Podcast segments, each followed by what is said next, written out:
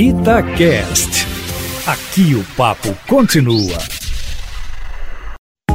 Itatiaia Carros, com Emílio Camanzi. Emílio Camanzi, tem velho conhecido do mercado brasileiro com nova roupagem e até com câmbio automático, é isso mesmo? Boa tarde para você.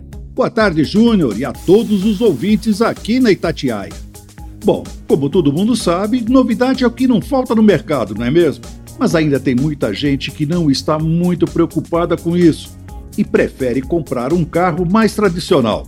E foi pensando nessas pessoas que fiz a avaliação do Volkswagen Voyage modelo 2021 e que ainda mantém um honroso sexto lugar nas vendas de sedãs compactos.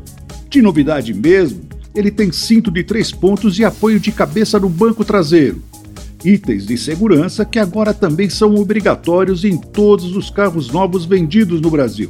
Escolhi a versão automática, já que esse tipo de câmbio está se tornando a preferência em nosso mercado.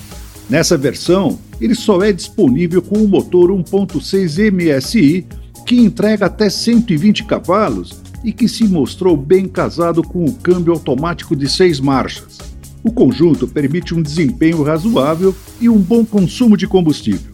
Para ter uma ideia, consegui médias de 13,2 km por litro de gasolina num circuito metade cidade metade estrada que uso para fazer essa medição com todos os carros. Quanto ao conforto, também nada de novo.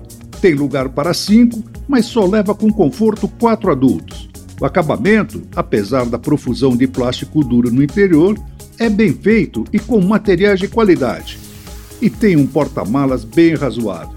O melhor dele, porém, é a sensação de robustez e confiabilidade que o Voyage continua passando, coisa herdada do irmão Gol.